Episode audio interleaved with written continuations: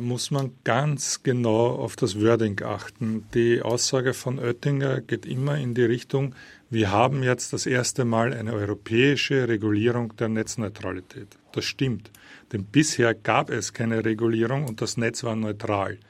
Jetzt gibt es das erste Mal eine Regulierung, und zwar eine, die gewisse Sonderformen von, von Datenverkehr bevorzugt, also das, was wir immer als Netzneutralität bezeichnet haben, alles ist gleich, aufhebt. Aber es ist das erste Mal, dass es auf europäischer Ebene dazu eine Regulierung gibt. Das ist richtig. Er hat jetzt das erste Mal eine Regulierung der Netzneutralität auf europäischer Ebene geschaffen, indem er sie abgeschafft hat. Und dieser zweite Halbsatz fehlt immer in seiner Erklärung. Und übrig bleibt, wir haben jetzt das erste Mal eine europäische Regulierung dazu geschaffen. Und das, dafür wollen sich die Konservativen äh, feiern lassen. Radio Dreikland fragte beide Interviewpartner, wie eine Welt ohne Netzneutralität aussehen wird, nachdem diese Verordnung verabschiedet wurde. Zunächst antwortet Alexander Sander von der Digitalen Gesellschaft. Also ich glaube, die schlimmste Vorstellung, die man davon haben kann, ist, dass das Internet so bleibt, wie es ist, dass es keine Innovation mehr gibt, dass wir jetzt ähm, mit dem Status quo weitermachen, also dass wir die Dienste, die wir jetzt kennen, auch behalten werden. Es wird keine neuen Dienste mehr geben, es, keine, es wird keine Innovationen geben, es wird keine Startups geben.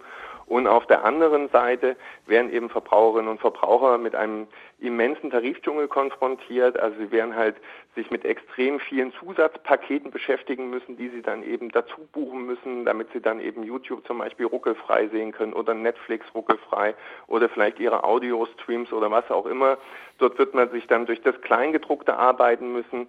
Das, was wir sozusagen heute schon ein bisschen aus dem mobilen Bereich kennen, wo es dann eben ähm, bestimmte Angebote gibt, dass dann eben keine, ähm, kein, keine Internettelefonie mehr möglich ist, wenn man in mobilen Netzwerken unterwegs ist und sowas. Sowas werden wir häufiger sehen, sowas werden wir eben auch bei Festnetzanschlüssen sehen. Und ähm, das ist eben die Gefahr, die hier droht. Herr Raimund? Ja, ich, ich fürchte auch, dass das ein Thema ist, bei dem der Enduser oder der Enduserin nicht äh, in, in einem Jahr die Katastrophe sozusagen spürt, sondern dass dass das Problem einfach viel subtiler ist. Wenn Sie mit diesen neuen Tarifen sich zum Beispiel festlegen auf zwei äh, digitale Anbieter, deren, deren Angebote Sie in Zukunft billiger und in besserer Qualität bekommen, also nehmen wir Facebook, äh, ist der, die eine App, die Sie bevorzugt äh, haben wollen und YouTube die andere dann sind sie auf, auf diese Dienste natürlich auch festgelegt als Konsument und freuen sich sogar noch darüber, dass sie die in guter Qualität und billiger bekommen, während sie für alle anderen viel bezahlen. Also was nutzen sie? Diese beiden Angebote. Wir schaffen damit in Europa wir betonieren die Dienste tatsächlich in ihrer Marktposition ein, die das jetzt schon haben. Und das Internet, die gesamte digitale Wirtschaft lebt ja von der permanenten Revolution. Und ich verstehe es aus, aus europäischer Sicht, muss man ja, und meine Argumentation ist die demokratiepolitische, nicht die ökonomische. Aber aus europäischer, ökonomischer Sicht muss man trotzdem sagen, es ist ein Wahnsinn.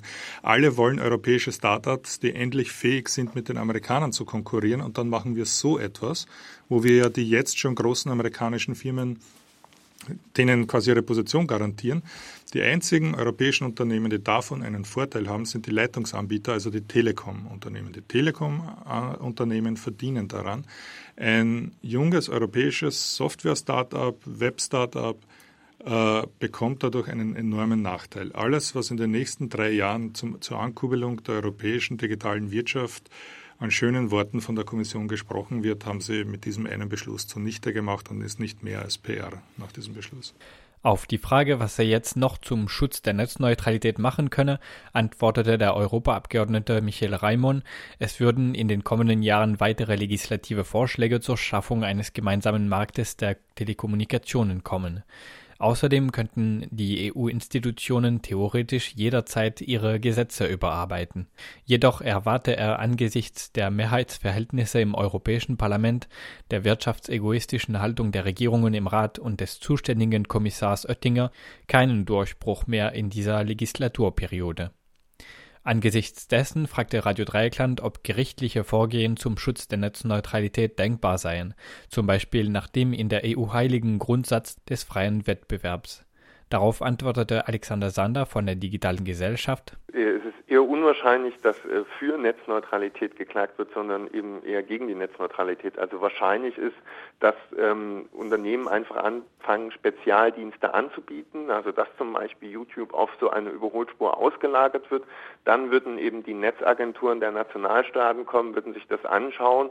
Und wenn diese Netzagenturen dann sagen, ja, hier ähm, wird gegen diese Regulierung verstoßen, ähm, die jetzt eben das EU-Parlament auch mit abgestimmt hat, ähm, dieser Dienst darf nicht als Spezialdienst angeboten werden, dann ist eben damit zu rechnen, dass dann eben die äh, zum Beispiel Provider dann eben vor ein Gericht gehen und sagen, wir möchten das aber gerne als Spezialdienst anbieten, ähm, dass es umgekehrt läuft, also dass eben ein Spezialdienst angeboten wird, der erlaubt wird und man dann eben dagegen klagt und dabei Erfolg hat, ist so löchrig, wie die Verordnung jetzt geschrieben hat, äh, ist eher unwahrscheinlich, dass man damit Erfolg haben wird. Ähm, wichtiger wäre es zum Beispiel einfach zu schauen, wie entwickelt sich die Lage in Amerika. Dort hat man sich eben, also in den Vereinigten Staaten von Amerika, dort hat man sich für eine starke Verankerung der Netzneutralität in der letzten Minute entschieden. Dort, dort hat man das eben eingeführt, beziehungsweise gesetzlich verankert, diese Netzneutralität.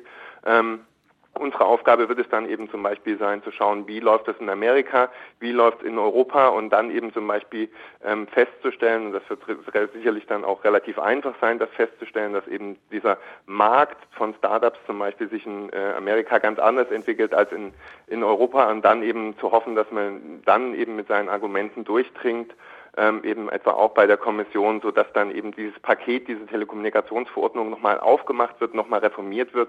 Das wird aber sicherlich noch einige Jahre dauern, bis wir wieder an so einem Punkt sind. Ähm, jetzt für erstmal gilt, dass leider eben diese Netzneutralität ähm, ähm de facto erstmal abgeschafft ist.